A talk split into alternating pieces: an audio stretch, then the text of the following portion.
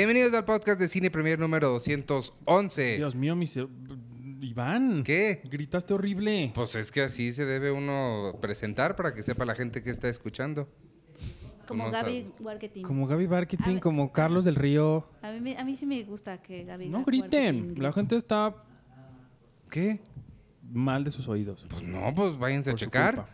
Este es el primer episodio que grabamos este año, esta década, este milenio, este Eh. mes y este día. este día. Definitivamente el primero que grabamos este día. No, Cine Premier, la década empieza el año que entra. Este. Ah, es un debate. Ese, ese, bueno, ese es un debate, estamos conscientes de, de eso. Sí, técnicamente empieza en el 1 porque no hubo año cero, pero también como no hubo año cero, también se vale que digamos ahorita. Y la convención dice que digamos ahorita, porque nadie dijo, en- eh, cuando cambió el milenio, nadie se esperó a 2001 para decir, ay, o sea, ¿sabes? No, y además cuando Oye. vengan los extraterrestres y digan así, ¿cómo, cómo miden su tiempo así? Oye, yo, yo tengo una O sea- propuesta que creo que puede reconciliar ambas posturas. Es relájense todos. No, la propuesta es, ¿qué tal si consideramos este año 2020 como el año de prueba gratis que, por ejemplo, te dan cuando contratas Amazon Prime o así, que realmente es el año de prueba? Pero ya es dentro de la nueva década, pero el de prueba. de free trial de la década. Oye, ¿se que todavía no estás en la década, pero es el estás probándola, todavía no la adquieres, pero lo estás probando. ¿Se Suena acuerdan cuando bien. estos servicios de streaming tenían un mes de prueba y ahora hay unos que dan dos días nada más? ¿Ah, sí? Es una, Sí. una película de prueba. Sí, o sea, ya cada vez, o sea, están a Ajá. dos de decir, te damos dos minutos gratis para que pruebes si te gusta nuestra aplicación Exacto. o no. Ahora imagina, el 2020 va a tener todo un año de prueba de los años 20 antes de que realmente entres. Ok. Creo Otro que- consejo podría Creo ser... que puede haber, creo que eso reconcilia ambas partes. Otra, otra cosa que reconciliaría es que la gente deje de estar mamando ya por todo. Porque a veces creo que ya estamos demasiado en querernos pelear por absolutamente todo. Yo siento que, que la gente que estaba quejándose tanto porque este no es del principio de la década, era la misma que decía, no, se llama Baby Yoda, es de la misma generación. Como que we get it. Sí, no se llama Baby Yoda, nada más es un de la misma Ah, especie, pero sí. relájense todos. por eso con- te digo, Aunque está padre saber el dato de que... Para mí es 1936 ya. Ándale, vamos a decir. Porque además, si eres... eh, o sea, ¿para, para, ¿para qué cultura era que estábamos en el 5000? Para los judíos. Ah, los judíos. Sí. ajá. Eh, la- o sea, los chinos también Sí. tienen otro año. Ajá. Sí, es como de... Es muy arbitrario. o sea, los chinos dicen, a mí me vale madre, yo tengo sí, mi año nuevo cuando lo, yo quiero. es- lo inventamos. Es muy arbitrario, pero no es arbitrario que este es el primero que hacemos este año del calendario romano, gre- gregor- Gregoriano. gregoriano. Y este, ya sé que les quedamos, todavía nos falta la segunda parte de las mejores películas de la década, por escuchas, pero nos quisimos adelantar y grabar este antes porque de otra forma no íbamos a mencionar los Oscars. Y sí es importante hablar del Oscar, porque ayer este, fueron ya las, las nominaciones. Entonces vamos a hablar un poquito de eso, después vamos a hacer Cine Premier impresa y después ya nos vamos. Esta semana se estrenan eh, pocas... Ah, bueno, 1917 es el estreno grande. Judy y Bad Boys for Life. Entonces, de todo eso vamos a hablar ahorita. Vamos a intentar hacerlo lo más rápido y eficiente posible porque, para variar, tenemos poquito tiempo. Pero, pero ahí les va. ¿Cómo vieron las, las nominaciones ayer? ¿Qué les sorprendió? ¿A quién extrañaron además de Adam Sandler? ¿Qué les, qué les gustó? ¿Qué no les gustó? ¿Qué apestó? ¿Qué hubo? Tú, chico, tiene como cara de que, de que está explotando. por No, decir no, la verdad es que no, no, la verdad es que, o sea, creo que todas las nominaciones sí me, o sea, me dejaron satisfecho, creo. O sea, sí, obviamente Adam Sandler faltó, eh, Lulu Wang o Greta Gerwig faltaron, The Farewell faltó, eh, A24 nada más tuvo una nominación por Esa a The- mí por me The sorprendió Lighthouse. mucho. Y pero una nominación importante. Ajá, y en una- en una terna que usualmente es bastante complicada. Va a estar muy y está y está está densa esa terna la de mejor fotografía, pero en general creo que creo que está bien. Em, eh, sí sí leo mucha mucha mucha queja de, de- eh, este es mi punto. Ahí les va. O sea, sí leo, mu- sí leo mucha queja de, de- de que no hay no hay presencia de mujeres directoras, sobre todo Greta Gerwig que dirigió Mujercitas, que la, la verdad es que es una gran película Mujercitas. Como dijo Phil Lord, mu- eh, Mujercitas es, es metal. Eh, Qué bonita review. y, y ya, lo que sí, lo que sí tengo una queja con la gente que se está quejando. Eh, ¿Tienes una queja de la queja? ajá, una queja de la queja. pues ya, ya- ya hay que actualizar el chiste. O sea, el de, ay, mujercita te, te dirigió sola. Pues sí, Ah, Argo, sí. tam- Argo, que es ganadora, mejor película, se dirigió sola, porque ni Ben Affleck estuvo nominado siquiera. Sí. a- a- y es la mejor película ganadora del Oscar desde hace unos años. Pero es el mismo, es el mismo, entre comillas, chiste que siempre dicen, ay, mujercita te dirigió sola. Y el Yo año pasado fue... retweet ese tweet, Checo. Pues, o sea, sí, pero es que siempre es uno... Y el año Pues que actualiza entra- tus chistes. Y el Ay, año que entra... o sea, me estás una diciendo película... que mis chistes son anticuados. No, porque tú lo retuiteaste, Sí. no, fue, no fue como tu, no fue como Sí, eso chiste. fue lo que yo oí. Sí, yo también. Sí, ¿verdad? Es, es- es- Sí. es nada más una queja muy tonta, pero sí es como cada que leo así de, ay, mujercita se dijo, sí, es así de, ya leí este chiste. Ya, A mí, a mí lo que me sorprende es que cada año se diga que el Oscar sigue, sigue siendo tan falto de diversidad cuando al menos en este año tenemos a una cinta surcoreana en grandes ternas, tenemos a dos mexicanos, tenemos a, a- a, por ejemplo, a, a The Lighthouse, una película que usualmente sería ignorada por el Oscar, al menos tiene una, una nominación importante en fotografía. O sea, yo sí siento que que sí, que el Oscar pudo haber sido otra vez un reflejo de los gringos blancos que se premian a sí mismos y que, y que les gusta nada más lo que ellos hacen. Siento que este año es también una ventana un poquito más grande y más abierta hacia otras cosas que usualmente en el Oscar no hubiéramos visto nunca siendo parte de Órale, las no, yo no.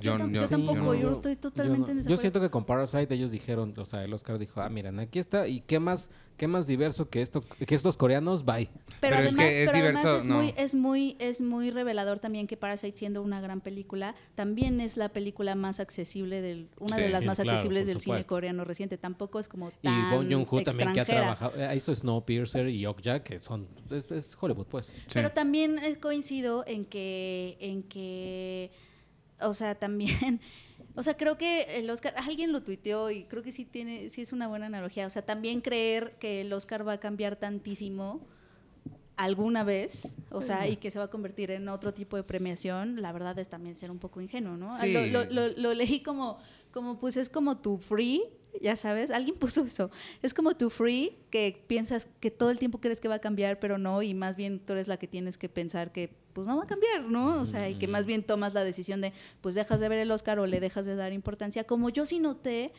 O sea, como que a mí sí me dio la impresión de que obviamente hubo mucha mu- mucha queja como de que no había mujeres, etcétera, o que van pasito a pasito, ¿no? Porque el año pasado fueron 61 y este en este año fueron 65, o sea, como que eh, nominaciones individuales, como que van pasito a pasito, pero yo yo sentí más bien a, a las personas como medio aburridas, como de, bueno, pues los Óscares ya no son relevantes, o sea, justamente porque siguen siendo esta misma persona que va pasito a pasito y abriendo, abriendo ventanitas y el mundo alrededor está cambiando mucho más rápido de lo que ellos están abriéndose. Siento que ha- hay mucha gente que ya está así como de, pues realmente más bien ya no deberían de importarnos los Óscares, lo cual es un problema para los Óscares que sí está luchando Sí, sí, por audiencia, ¿no? Bueno, los Como Oscars no de- le importa a la gente desde hace 15 años. Ajá, y si, y si también a eso le agregas que también muchas de las personas más creativas de Hollywood ahorita y del cine mundial están lo, lo están viendo como, ah, sí, el tío blanco que, que, que, que dice que ya es diverso porque, porque dejó entrar a un gay a su fiesta. O sea, como, como que muchas personas ya lo están viendo así como, ah, sí, el tío Oscar que dice que ya, ya va a ser diverso ahora sí mucha gente le está dejando como de prestar atención y entonces hay pláticas de entonces necesitamos otro otra premiación. Hay gente que está como pues creo que necesitamos otra cosa o sea como necesitamos inventar otra pro- eh, otro sistema otra industria que tenga sus propias eh, su propia premiación este y entonces está ya muy anarco porque ya es como como rompamos todo ya no nos importa esto mejor construyamos otra cosa en lugar de cambiar lo que ya está Bueno, los Yo- Independent Spirit Awards han sido como ese, un- esa ajá. ventana que mucha gente ha reconocido como más importante y que se ven hasta más contentos ellos de estar ahí muchas veces que, no que en el Oscar. Pero Ajá. Los Independent Spirits sí son mucho más, al menos la ceremonia sí es mucho más divertida y, y pasan Oye. cosas, la gente se da más Pero hablando, hablando de divertidos, digo, tú, tú estuviste en los Globos de Oro. Sí. Eh, y, o sea, sí es, sí es realmente como, como la gente está divertida. O sea, es nada más van a tomar alcohol.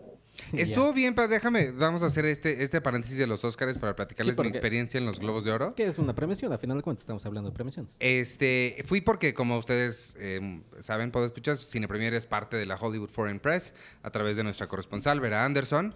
Entonces, ella tiene un voto, ella es de las, de las personas que tal cual vota para ver quién, quién gana. Y no solo eso, sino que pues trabaja ahí. Entonces ella, pues es un día de trabajo para ella. Eh, el trabajo que estuvo haciendo Vera era recibir a la gente que bajaba del escenario y llevarlos hacia donde tenían que ir después, ya sea Oh, o sea, de vuelta a o sea, a la sala de prensa para que le tomen su foto o de vuelta a la, a la, a la sala o a donde fuera. O sea, ella le dio la Este- mano a Tom Hanks después de que dio su premio. Sí, ella está ahí con todos. Por eso ella ve, ve su, ve su Instagram y su, si tiene fotos con todos, con la estatuilla, porque pues, sí. literal bajaban y... Que es donde nosotros muchas veces hemos estado, pero en el Ariel, que también es un, un lugar bien padre para, para entonces, estar. pero entonces Vera no estuvo contigo en la mesa. No, no, no. Eh, entonces, bueno, a través de eso ella eh, fue la, la primera vez que le permitieron invitar a gente, eh, pues, alguien que no fuera ella y- o su esposo. Este, entonces, pues obviamente me, me hizo el favor de, de invitarme y estuvo bien padre porque sí fui tal cual como, como invitado regular, invitado normal. Este, Que vi el precio del boleto, ¿no? Esto lo le- eso, eso estuvo raro porque lo puse en, en- en el Instagram y el boleto trae un precio de mil dólares, lo cual nadie pagó. No sé por qué le ponen ese precio. Y Brad Pitt sacando su cartera. ahí, Sí. sí. A ver. No Oye, sé- no traigo cambio. ¿Te, ¿te funciona un cheque? No sé si haya ciertas mesas para las que sí puedes comprar ese boleto de mil dólares y por eso le ponen el precio, pero definitivamente ni yo ni nadie con los que íbamos este, pagó, pagó nada. Em, bueno, entonces, pues entramos en la alfombra roja tal cual, es, es muy surreal. Y digo, ustedes han estado en alfombras rojas de ese, de ese estilo, pero intercambiar, o sea, estar ahí y ver pasearte con toda esta gente que siempre has visto en toda la, o sea, sí es como muy, muy una experiencia muy muy surreal. Este, después de esa o sea, llegas, es que es, es muy raro incluso digo, es, es Los Ángeles y como están ahorita las cosas en Estados Unidos, la seguridad es impresionante. Entonces, cuatro cuadras antes de llegar al hotel, ya te emp- empiezan los, supongo que el nombre también es retén, te- donde te Sí, es detienen los Donde policías. Hay como tres o cuatro diferentes, literal, a cuatro cuadras del hotel a la redonda, en lo que te detienen. No te tienes que bajar del carro, pero sí se suben perritos para oler todo. Ah. Este, Ah, eso siempre es, tiene es le- bienvenido. tienen letreros y, y te dicen muy claramente no saludes al perro ni Ah, lo ya sé, eso es, es una tortura para mí. ni lo saludes ni le hagas caricias, entonces, pero se suben ahí, te huelen, después vas a otro donde te pasan este espejito abajo del carro, como un montón de, de che- de checkpoints, y al fin ya llegas al hotel, al Hilton, entras al estacionamiento, tal cual, nos bajamos, y en el piso 2 está la, tal cual, así está, te pasas por un detector de metales, y luego está la alfombra roja. Y, y ahí está la alfombra roja, que es la alfombra roja. Sí, sí. A diferencia de las otras alfombras rojas donde hemos estado, eh, de ser inmensa la diferencia. no, bueno, o sea, me refiero como en, en cuanto a estructura, en cuanto a, a la forma en la que está construida. Esta está bien pachoncita. no sé por qué la hacen tan pachoncita, como alfombra de casa. No es como las que yo he visto aquí en Morelia y así que son una- nada más una tela, ¿no? Este. Pues ya, eran pues, como por recursos, ¿no? Pues, pues, no sé si afecten en algo el color, la brillantez y así. Este. Y ya vas y pues están todas las diferentes estaciones donde está E! Entertainment, donde vía esta, ¿cómo se llama? Sharon Osbourne. Ah, Eh, ella es parte del, creo que, E! O de Entertainment Tonight. Ella me cae bien. Este, y todos los medios que están ahí esperando que pasen las celebridades. Evidentemente, como yo iba con Vera, que ella pues, trabaja en el show, tiene que llegar varias horas antes. Entonces, Claro. nosotros estábamos ahí, creo que tres o dos horas antes de que, de que empezara. Entonces, no había nadie, no había ninguna, no había muchas celebridades a la hora a la que yo pasé. Sí había, estaba, ay, estaba Zoe Dutch. Mm. O sea, son celebridades de ese, de ese nivel. Todavía no llegamos a los Brad Pitts del mundo. Exacto. Pero Zoe Dutch, ¿sí la ubican? Creo que me suena el nombre. No. Si le ven el rostro, seguro sí. Me acabo de, de enterar que es hija de... de ¿Pero qué hace? De de las actriz. gorras. Es actriz. Pero- y sale en una serie. Bú- Búscala si quieres. Zoe Dutch. Pero es hija de... ¿Cómo se llama? Lorraine McFly. La, la de... ¿El Volver al Futuro? Eh, sí, ya sé quién es este Emma Thompson, ¿no? ¿Qué Emma Thompson? Leah Thompson. Leah Thompson. Este, estaba ella. Ya Estaba, sé quién es Zoe Dodge. Ya la. Es una actriz. Estaba una niña que se llama Joey King. que al parecer es muy Ah, famosa. Joey King es, es, este. Ella ha hecho. Ella apareció. Es la niña de Capitana Marvel. Es Capitana Marvel de niña. ¿A poco? Y apareció en The Hill House. Y apareció en, Ah. en- en- O sea, es una niña famosita. Ah, pues estaba Joey King. Y creo que esos son todos los que vi en la alfombra roja, nomás ellas dos. Pero eh, está bien bonito porque hay diferentes estaciones. Hay una estación de champaña donde te dan Moet Chandon. Hay una estación de chocolates y hay como varias cosas. Y al fin ya llegas al hotel y este, hay unas mesas que son las que se me hace que que pagas para entrar porque son las más feas del mundo. O sea, sí son, ya, ya dentro del, es un salón de, pues el ballroom, ¿no? Un salón de, De baile. fiestas, ajá. Es enorme. ¿Es, es el del TCA? No, bueno, no sé, yo no fui al Hilton. El TCA que yo fui no fue en el Hilton. Ah, es que yo fui a un, a un TCA, es que estoy casi seguro que fue ahí el de, el de HBO. Pues debe ser porque es el más grande que tiene. Es, y era, o sea, sí era grandecito, pero no era tan grande. O sea, ya, ya después dije, no, pues al final no es tan, siento que no es tan enorme los, los Golden, pero sí es, es, un, es un escenario, es el más grande, el del Hilton, pues. Sí, debe, debe, ser, de- debe ser el mismo. Pero cuando entras, hay unas mesas, hay como ocho mesas que están literal atrás de cuatro columnas y una pared. Entonces, Ah, sí, sí. ni siquiera se puede ver el escenario. Entonces, hay gente que está pagando por esto, o, o que llegó ahí, o les tocó esa mesa y no ven nada. Nomás tienen. Hay pantallas por, por todos lados, entonces lo ven a través del- de la tele, supongo. Oh, porque están Bueno, al lado pero- del escenario. No, No, al la lado de la puerta, en la, en la mera, en la mera puerta. En la mera pero entrada. atrás de columnas. ah. Entonces ya, ya. Pero algún wannabe que quiera decir, ah, estoy en los Golden Globes, Pues a lo mejor pues sí. Pero cerca Y del es que- baño, está cerca del baño, es- esas mesitas están cerca del baño. Oye, yo tengo No, esa gran duda es de cómo es el baño en los Golden. ¿Fuiste al baño y encontraste a Brad Pitt orinando al lado de ti? Ahí voy, ahí voy. Esta es una historia que te estoy construyendo, Arturo. Déjame llegar a donde debo llegar. Entonces ya llegué a la, a la, a- a la mesa y lo primero que veo es una sopa naranja, que yo pensé que era una crema de zanahoria porque parecía crema de zanahoria, resulta que era no sé qué de no sé qué. Ahí tengo el menú, lo pueden Para ver lavarte las manos. Este, no. Joaquín Phoenix, que es al parecer el dueño de Hollywood ahorita, le pidió a la Hollywood Foreign Press que dieran una cena vegana, por favor, porque el impacto ambiental que causa la comida basada en animal. Y este era una sopa fría. Yo nunca había comido una sopa fría. Sobre una lechuga así envuelta, ¿no? No, no, era nada más la, la sopa, pero nunca había comido una sopa fría a propósito. O sea, me había comido algo Se que no había calentado. Ajá. Pero no, y sí, no. La, la, la sopa no. El resto de la comida sí estuvo muy bien. El que, el que tenga que estar fría es una cuestión también de... No, se me hace que es una cuestión práctica porque como la gente se tarda mucho en entrar, Ah. para que ya esté ahí servida la, la- ¿Y, la y- comida. y- y qué tal que si era caliente, pero te tardaste en entrar? No, porque dice cold Ah. soup. Este, Pero qué chistoso que ya esté servido cuando tú estás eh, sí, a mí, apenas por entrar. a mí también me llamó la atención, pero piensa que todo tiene que ser muy rápido, porque no quieren gente comiendo a la hora a la que está la ceremonia. Claro. Porque imagínate que hace un paneo la cámara y Brad Pitt así con el bolillo. No creo que Brad Pitt coma bolillo, pero, pero bueno. Este, Ni creo que haya bolillos en una cena de la Hollywood Foreign ¿Sí Press. había bolillos? Ah, no, había, sí había pan, pero no había bolillo. Hubieras llevado en tu mesa, sí.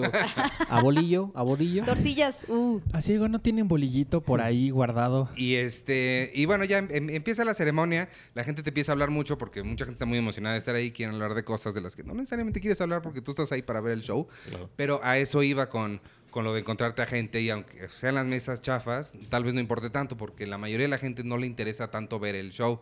La mayoría de la gente a lo que va, por lo menos de, de la gente que no está nominada, ¿no? Obviamente yo no estaba con nadie nominado, pero la gente invitada que está ahí, está ahí más por, porque es los Golden Globes. Entonces, eh, hay mucho movimiento. Eso no se ve en, en- en la, en- la transmisión, obviamente. Y yo sí estaba muy atento a la ceremonia porque yo estaba bien emocionado de estar ahí, de estar viendo a esta gente en vivo.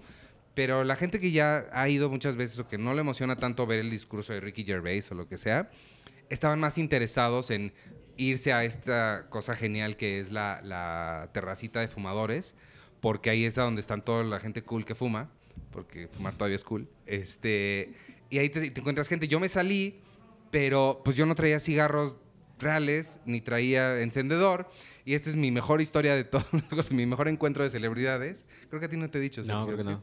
Estaba- Invéntalo, invéntalo. Estaba yo así parado y de repente veo a alguien que me, me, me hace así en el hombro y me dice, oye, ¿tienes un cigarro? Ah, no. Y se fue, porque yo traía algo en la mano que no era cigarros, pero él pensó que era una cajetilla de cigarros. Entonces llegó y me tocó y me dice, oye, ¿tienes un cigarro? Ah, no. Y se volteó, así, y se fue. ¿Eh? Y yo no tuve, tuve tiempo apenas de reconocerlo. Era Kit Harrington, que había venido conmigo a pedirme un cigarro y yo no tenía. Y luego vi a Christina Applegate pidiendo... You know nothing. pidiendo encendedor y tampoco llevaba encendedor. Y ¿cómo, no, cómo no se me ocurrió Eran dos llevarme? oportunidades de oro. Porque además, si hubiera comprado cigarros aquí, le puedo decir, oh, these are Mexican. How about Mexico, eh? So, dragons. You like the tabaco? su, su plática. So you like dragons? So you like dragons? No, pero a Cristina Applegate le pudiste haber preguntado por Friends cuando ella estuvo ahí. Ahí o en, le la- puedes decir, "Oye, ¿me puedes llevar a la mesa de en esa terraza, por favor? en esa terraza de fumadores es donde también está, eh, había una estación de Lavazza, el café Lavazza, de los chocolates estos, ¿cómo se llaman? Este, Abuelita. Bocadín. ¿Había dulces? Bocadín. Sí, los Duvalín. chocolates que, ay, ¿cómo se llaman? Candelini. Sonrix. Eh, ya, Ah. Girardelli. Girardelli. Este. Esos son chocolates finos, ¿verdad? Sí. Es como para si te si eres dulcero, pero eres un dulcero fino. Sí. Sí, Y una. sí. Y el bar que tenía pues todo Moet Chandon, pa- de, de Moet Chandon para arriba. Cagua- Caguamón. Ajá, caguamón. Este, Tequila Don Ramón. en, en toda esa zona sí pude ver muchas celebridades. No me acerqué a nadie porque la verdad a mí me dio mucha pena. ¿A que viste? Ahorita les cuento una historia de alguien que no le dio nada de pena y que se junta con tu No. pregunta de los baños. Dios mío, llega ya. Este, Tiene ahí que en ser esa- una gran historia, nada más tengo que decirte, porque No. nos estás demasiado, emocionando demasiado. No, no, no, es nada más, todo, todo es una narrativa. Ahí en esa, en esa terraza y estaciones de comida había, además de Christina Applegate y Kit Harrington, pues ahí estaba Charlize Theron, estaba, este, ¿quién más? Vi a, vi a Elton John muy rápido, vi a Beyoncé muy rápido. Oh, Dios mío, Beyoncé. Beyoncé que por cierto llegó tarde. ¿Llegó tarde? Llegó una hora y media tarde. ¿Por Ay, qué? O sea, no pasó a la alfombra. No. Ah. o pasó que ya no había nadie. Pues sí, pero ella y su esposo llegaron tarde. Su su esposo me cae esposo. muy mal. Jay-Z, su, su esposo. ¿Por qué te cae mal? ¿Por qué le ha puesto el cuerno mil veces? A Ah, Beyoncé. Eso sí. Nadie Bueno. puede hacerle eso a Beyoncé. Este, aquí en ma- va, mi mesa estaba juntito a la mesa de Unbelievable, entonces estaba yo sentado en la mesa junto a Caitlin Deaver y Tony Collette y Meredith Weaver y de repente se acercó Saoirse Ronan a felicitar a Caitlin Deaver y yo nada más viéndola así medio le tomé una foto a Saoirse Ronan, pero está muy pixelada. Charche, charche. Ah, y por eso en el sitio de Vogue, en una foto donde está Caitlyn Dever, pueden ver a Iván al fondo. Ajá, porque le- me, me metí a buscar fotos de ella y había una foto que yo salía. ahí el fondo. Oye, ¿y le puedes tomar foto a la gente? Sí. Eh, De hecho, la recomendación más grande que me hizo Paul Duran, que es el esposo de Vera Anderson, es tienes que ir al baño. Dijo, porque allá es donde es, es- es una de las cosas más impresionantes, más surreales de tu vida, es estar en el baño y de repente estar haciendo pipí junto a Tom Hanks. O sea, Sí, es, eso, o sea, es- mal hubiera sido y estás haciendo pipí al lado de Saoirse Ronan. Sí, sería. Sobre todo porque Wow. los baños de hombres a mí siempre me ha admirado como no, no, o sea, se ven a los ojos y no, no, todo, no, o sí sea, hay divisiones. Oye, O sea, pero ¿sabes qué? Verse a los ojos ya creo que ya. Sí, ya es muy enfermo. Nunca se ven a los O ojos. romántico, Pero es que muchas veces no les pero- tapa la cara, o sea, O abrazados porque están orinando en el mismo lugar, eso tampoco o sea, pasa. sí pero estás tienes viendo a la gente. No, tienes No. por qué voltear. Pero ¿sabes qué me, me impresiona? Imagínate estas, estas mujeres que llevan estos vestidos gigantescos. ¿Cómo diablos entran al cuadrito este donde que tienen que hacer baño. del baño? Yo creo que no van al Un baño. catéter tienen. yo creo. Un catéter. Oye, y pero entonces viste a alguien ahí en el baño. Sí, no, en, en el baño a mí- yo fui varias veces y no me tocó ver a nadie nunca. No. Este, pero a Paul sí, porque de repente regresa y me dice, mira, ya ves, ¿cómo que no? Y me enseña su teléfono, una foto en el baño y se ve así el baño con Elton John. No.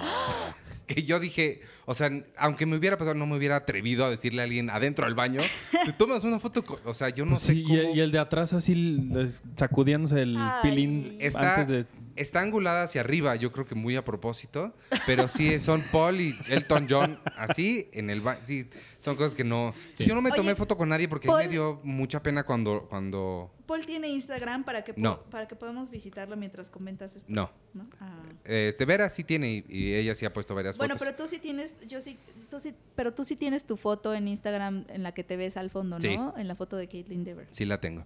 Y este y bueno, pues después de la ceremonia que ya todos vieron y que este después son las fiestas. Esta parte también me sorprendió. Todas las fiestas post Golden Globes son ahí mismo en el Sí, Hilton. Vi, el- vi como la imagen que creo que pusiste, ¿no? Con flechitas. Ah, la puse, según yo la iba a poner. O alguien la puso. Alguien la puso, yo creo, porque sí, tal cual es, así como, como en una convención, como en Comic Con, que dice Sí. salón de tal, salón tal, así tal cual. Amazon, fiesta de Netflix. Netflix, fiesta de Amazon, fiesta de HBO. Fiesta de. Disney.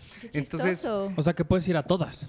pero cada una te requiere una invitación por separado. O sea, no cualquiera puede entrar a todas. Vera solamente consiguió para Amazon, Disney y, y HBO. Órale. O sea, Grandes fiestas. ¿Y están padres o no? No, eh. ¿Ya? Fíjate que aquí es donde sí me sacó mucho de onda porque justo yo hasta apagué mi teléfono para guardar la batería porque dije, donde sí me voy a tomar fotos es en Ah. las fiestas. Sí, sí, sí. No, sí, tenías que tomar fiestas en ¿Por la qué no llevabas una batería recargable, Ajá, Iván? No para se me empezar. ocurrió. Para empezar, ibas a los Golden Globes. Pero la cosa es que no, no, no y, y varios que estábamos en, con los que íbamos nos mencionaron que no estuvo nada bien las fiestas. Yo no sé si era por lo de Irán o por, por Australia o qué es lo que, que estará pasando, pero la gente no estaba como en mood de fiesta y estaban bien vacías y casi nadie este, de celebridades ni nada. La de HBO incluso tenemos una foto que si quieren luego la subo, que le dije a Vera, es que es la foto más triste del mundo porque literal vacía. O sea, y se ven como cinco mesas y cosas hasta No. para atrás, vacía, vacía. En la de Amazon solo vi a Mrs. Maisel, esa me gustó, le tomé una foto, a Rachel Brosnahan. Y en la de HBO, todos los, los únicos que estábamos, estábamos así fascinados viendo al niño de Jojo Rabbit bailar con su amigo. Mm. Tiene, no sé, y no sé si tiene un hermano que es gemelo porque era muy parecido. Eran tres niñitos bailando la música del DJ. Entonces sí era como fiesta de, pues no sé de qué, nada más como niños bailando. Y Ah, no- porque no estaban les- emocionados de estar ahí, entonces invitó a sus amiguitos. No les tomé foto porque se me hizo muy creepy tomarle una foto a un niño de 10 años. Sí. Oye, pero, Pero- pero no será. Bueno, ¿qué te dice Vera de estas fiestas? ¿Es normal que la gente no vaya? No, me dijo, no, se le hacía muy raro. Y yo le pregunté, ¿no será la hora? Porque sí, pues eran como las 8 o 9 de la noche. Me dijo, no, no, no, esto a las 11 de la noche siempre se termina. O sea, las, para las 12 ya no hay nadie. Esta es la mera hora donde debería haber gente y no había nadie. Entonces ya, pues nos fuimos a la casa y fuimos a cenar tacos, lo cual es una historia en sí mismo porque los tacos americanos son, bueno, y todavía me ¿Y por qué pregun- uno en México siempre saliendo de una fiesta va a cenar tacos? Sí, pero, o sea, primero me- vamos al, al taco truck, ya sabes, o sea, a comer tacos de, de- del camión. Este, pero no, nada que ver con, o sea, ustedes saben lo sangrón que soy yo con la comida y todo, pero, pero sí se, tien- se necesita tan, o sea, tantito ambiente, o sea, no, eh, estos están más limpios y como demasiado, o sea, incluso yo que voy a, a- que me gusta ir a la casa del pastor y estos lugares, restaurantes que están bien, aún yo lo siento ya demasiado este, esterilizado Pues todo. es que la, la, la mugre es lo que le da el sabor a los y me, y me preguntaron, yo pedí tacos al pastor, todos pidieron, y me- ¿qué tal, qué tal se comparan estos con los mexicanos? Y le dije, no, pues, o sea, por lo menos sí visualmente se parecen, no como Taco Bell. Ah, bueno, al menos. y Al menos. este, y pues ya, esa fue mi historia de los Golden Globes. Espero que la hayan disfrutado. Ah. Oye, ¿viste, viste eh, a- oh, eh, bueno, el monólogo de Ricky Gervais es algo que se ha comentado mucho de, a partir de la ceremonia. Y cómo, cómo, o sea, la gente sí estaba divertida. Donde yo estaba, el- sí. Porque es que en la cámara, como enfocaban mucho a Tom Hanks y Tom Mm. Hanks tenía cara de alarma, Pues yo estaba con, o sea, Las caras de él fueron parecía lo que lo querían golpear, pero, pero sí, me dices que la gente se rió mucho. En ¿no? donde yo estaba, estaba rodeado de puros miembros de la Hollywood Foreign Press. Todos ellos sí estaban botados de risa. No estaba yo con las celebridades, no sé ellos cómo lo habrán tomado, pero a mí me gustó mucho y las y los que con los que yo estaba también. Es que sí estuvo padre. A mí sí me gustó. Sí, estuvo padre. Y a mí me cae, no me cae tan bien Ricky Gervais, pero sí me gustó su monólogo también. Sí.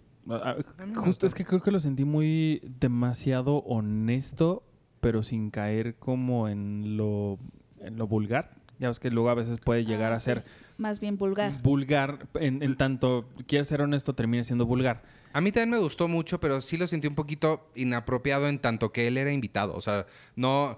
Si hubiera sido un set de él, de un show de Ricky Gervais, está perfecto, no le cambiaba nada.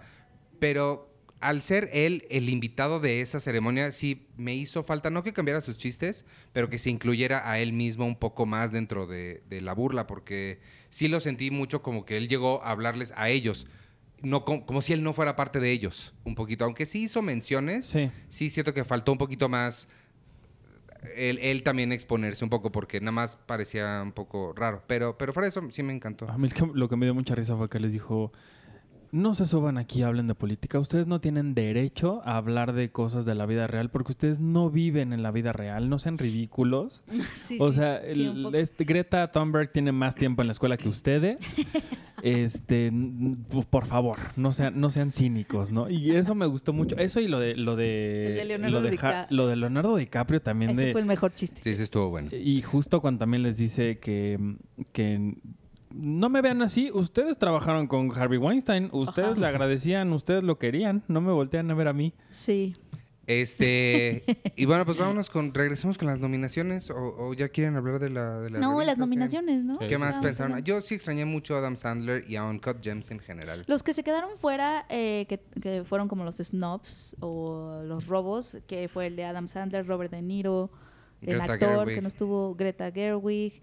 Bueno, todas las mujeres Jennifer del mundo. López. Jennifer Este, López no, o sea, yo lo vi. La mencionaron mucho. Yo también no estoy tan de acuerdo, Sí. pero sí la mencionaron mucho. Frozen. Es que hizo una muy buena Que- campaña que- que no Jennifer. López para este para el Oscar. Frozen 2. Frozen. Pero a, mí, no a mí me gustó no haber visto Frozen 2. yo no porque la vi. justo, eh, digo, yo, no- yo tampoco la he visto, pero, pero se ha dicho tanto de ella y además de que es la película más taquillera, me gustó que no hayan cedido ante esta tentación de vamos a poner a una película que... A todos Disney. Ajá. Y, y ¿no? sí le fue muy bien en taquilla a Frozen Sí, 2 porque sí, sí. Frozen Pues 1 es la más taquillera animada en la historia Es ya. la más taquillera animada. ¿Frozen 2? Sí. ¿Le ganó a Frozen 1? Sí, sí, pues Y- te digo, y o sea, en, es... En Japón, en Japón Frozen es una cosa No, Frozen es un fenómeno. eh, bestial. Sí, Órale. no, Frozen es un fenómeno. Sí, es Ujú. una cosa. Sí, eh, ¿qué otra sí no? Mm, había una, eh, bueno, para mí The Farewell, o sea, The Farewell en algo. The Farewell. ¿Sabes qué? El- el- nosotros sacamos una nota, pero a mí se me hizo interesante de. Porque muchas veces. eh, Decimos, ay, no, es que este, pues no hay muchas mujeres trabajando, etcétera. Pero no sé si vieron una, una boleta de votación para el Oscar falsa que sacó Women in Film. Estaba, estaba muy interesante como ejercicio. Sacó una boleta en donde pone como si fueran como si fueras a votar tú como votante de la academia este por todas las categorías y son puras mujeres es una boleta enorme con puras productoras directoras animadoras cinefotógrafas bla bla como si estuvieras como si fuera un como si los Oscars fueran de all female haz Claro. cuenta y está muy padre porque a mí lo que me, me esta- tenemos esa nota no sí en el Eh, sitio. Pues lo hablamos, Sí. la, eh, no sé si el episodio pasado o antepasado. Ah, ya sí lo hablaron. Bueno, a mí No, me tú hizo- lo hablaste. Ah, sí. Sí, ¿No? Ah, bueno. Este, eh, a mí se me hizo muy interesante porque sí, como que sí me pegó la cantidad de mujeres que, que trabajan en cada producción, porque obviamente ponía las mismas películas, por ejemplo Joker, pero con su productora, ¿no? Claro. Este Emma, Emma Tillinger. Este, mencionaba solo a las mujeres y, y no es, obviamente no es un ejercicio para excluir a los hombres, sino nada más para visibilizar todo el talento de mujeres que hay detrás de todas las producciones de las que hablamos, porque ni siquiera eran producciones, es- ya sabes, desconocidas o que no, Sí, no, que de no las que llegaron. había unas que sí, pero de Joker, de The Irishman, de. ¿sabes? Como de todas estas, las películas que están nominadas, pero nada más visibilizaba Oye, a las mujeres. yo quería preguntarte a ti que nos dijeras, digo, Greta Gerwig se merece el reconocimiento que ha tenido y las oportunidades y las historias que ha contado, pero también hay otras mujeres que, que también podrían, Ah, sí. o sea, siento que ella es un poco el estandarte de, de una lucha y también hay muchas otras directoras que, que podrían también estar en su lugar. Sí. ¿Qué otra cineasta, además de Farewell, que yo no he visto, Mm. o la, o la directora de Bombshell, no, de, de Bombshell no, de... De mm, Hustlers. De Hustlers. ¿Qué otras más pudieron haber llegado o, o estu- estuvieron sonando al final de la, La de, de la carrera? Un día del vecindario también es Estaba Mariel Mariel Heller. Heller, estaba, Ah, bueno, ella fue la que dirigió la de Podrías perdonarme, ¿no? Sí. Estaba Alma Jarel, por ejemplo, que es la de Honey Boy. Eh, estaba, mm, en este momento te, me voy a meter ¿Cómo, a- cómo se llama el que, el que te entrevista en la calle? Tengo el que, una el que llega Billy así- on the Street. Ah, vi a Billy Eichner. Ah, sí. él, él, él- hay un video, hay un tweet, está padre. Ese sí es un chiste chistoso. Bueno, que él- así llega con él y llega, le llega a preguntarle a una chava así de, dime cualquier mujer. ¿Y a ¿Qué? ¿Cómo? Cualquier mujer. Ah, sí. ¿Cuál? Cualquier mujer. y entonces en el, cualquier mujer. el tweet, el tweet era así de la academia en- eh, al momento de preguntarles de mejor director mujer. Dime una. Dime una mujer La y, ahí- y la chava así de, "Eh, eh", y ya se va. Pues mira, aquí hay una lista interesante. O sea, Wow. está, estaba, por ejemplo, Matty Diop, que es la de Atlantics, que estuvo que en Atlantics tampoco estuvo nominada. Está Claire Denis, High Life, Ah, eh. Joanna Hogg de The Souvenir, que yo sé que, que es como polarizante, pero fue una película que, que gustó mucho a, a- a nuestra generación. Está Lauren Scafaria de The Hustlers, Celine Siama, Por- Portrait of a Lady on Fire. eh, está Aislinn Clark for The Devil's Doorway. O sea, como que sí hay varias que pudieron haber llegado. Obviamente Greta Gerwig, eh, Mariel Heller, Joanna Hogg, Jennifer Kent por The Nightingale. O sea, como que sí había varias que. Olivia Wilde, Lulu Wang. Ah, bueno, Olivia. Olivia Wilde por, Book- por, por Booksmart. Lo que Y sí- hay un par también de, de equipos que son un hombre y una mujer. Además de, de las de Frozen, los que hicieron Peanut Butter Falcon es, me- también son es un hombre y una mujer. Y Ah. hay, hay un par más que son como equipos. Y lo que sí también, que muchos dicen, que o entiendo su punto también, que bueno, que este año se estaban o sea, se estaban enfrentando contra un Martin Scorsese y sus tres horas y media. Este, eh, Quentin Tarantino, que la verdad es que sí, Once Upon a Time, o sea, sí. O sea, que se estaban presentando frente a pesos pesados. Sí. Eh, que sí, o sea, que me imagino también, hubo un año creo que estuvo David Fincher, Tam- Paul Thomas Anderson. Paul Thomas Anderson. Sí. O sea, hay otros años que creo que es el del año pasado, que nada más estaba Cuarón. ¿Quién estaba? Sí, los Farrelly, ¿no? Creo que estaban en hasta- Creo que sí. O sea- el año pasado, Ajá, mejor director. ay Dios, no me acuerdo. El año pasado, Ajá, o sea, ese, creo que el año pasado no estaba tan fuerte No, como pues, este año. Sí. sí. Sí, sí, este, pues es que sí fue un buen año para, para el cine, creo que en general sí. Yo, yo la verdad es que, que, igual otra vez defendiendo un poquito al Oscar, yo no siento que este año haya habido una, una Green Book, una Jennifer, No, exacto. una Jennifer Lawrence. Exacto. Alguien que tú digas, ¿qué diablos está haciendo aquí esta persona y esta película? Siento que este año al, al menos... Si nos ponemos muy, muy, muy exigentes, Joker sería como la No, menos no. mejor, espérame, la menos mejor de todas estas películas que están compitiendo por el Oscar, porque creo que este año sí tenemos un gran Sí. nivel de las películas que están nominadas y siento que na- nadie está, o la mayoría de la gente que se me viene a la mente ahorita, no está gratuitamente ahí. No, sí fue un muy buen año. Y sabes que tampoco hay este año que en los años sí ha habido la presencia de, digo, Black Panther está padre, pero sí fue una nominación un poco token. Fue como, bueno, vamos a, ya va, fine, Marvel, ya haces, for, ok. Fue como, de- como decirle, ay, qué bueno que estás tratando temas Ajá. serios, pero, eh, o sea, entre paréntesis, todos sabemos que hay ya muchas películas que lo abordan de una mejor forma que tú. Claro. O sea, ya hay muchas películas que han tratado este tema que tu película de superhéroes estás tratando de pisar. Y Sí. no, siento que en estas nominaciones de mejor película no hay ninguna así. No. Que se sienta como a fuerza, como No, no, de, no. bueno, teníamos que ponerla. Que porque- se sienta la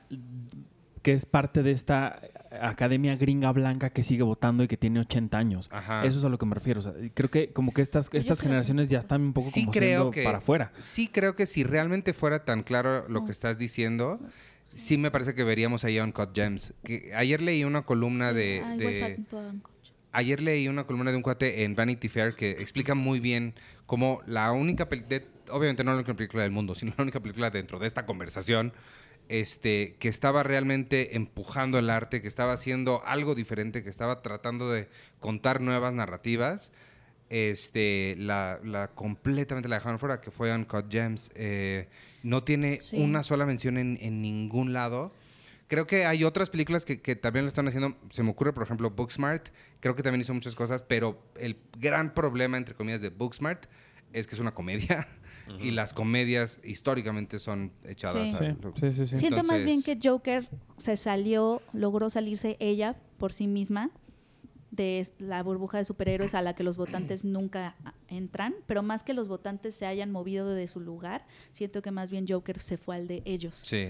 Eh, entonces, como que quedó muy bien para la academia que haya, que, o sea, como que, ay, sí, Joker, bienvenido. Más bien como que le dieron la bienvenida a un, lu- a un lugar en donde siempre van a estar ellos inamovibles y no tanto que ellos sí se hayan salido de su zona de confort. Más bien siento que Joker se fue a la zona de ellos porque, Sí, bueno, pero tampoco, tampoco es como que tuvieran mucha opción, porque desde el León de. Oro ya era como un poquito Sí, obligado que esta era la última parada. Le, a- de- le ayudó, pero lo que sí es que creo que, o sea, es como mucha suerte para, para la academia que justo necesita estos ratings, que por fin haya podido, o sea, Joker es la más nominada, tiene 11 nominaciones. 11 o sea, nominaciones. Pues Entonces, es que o sea, como que justamente en su afán por, o sea, sí fue buena suerte. Ahora, ahora tienen justo a la cosa que les va a permitir tener un poco de más rating y, y es algo que les dio gusto nominar también, ¿no? Que no se siente justo como dice Iván, como Black Panther, que era como de, bueno, ok, es porque necesitamos rating, perdonen, Perdónenos. Exacto,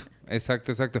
Y, y- y bueno, sí tuvo mucha suerte, creo, porque está, por ejemplo, Avengers Endgame, que también es eh, pudo haber sido esa, y, y- es que son películas, estas dos que fueron las más, no sé si fueron las más taquilleras del año, pero al menos son las que más generación conver- eh, generaron.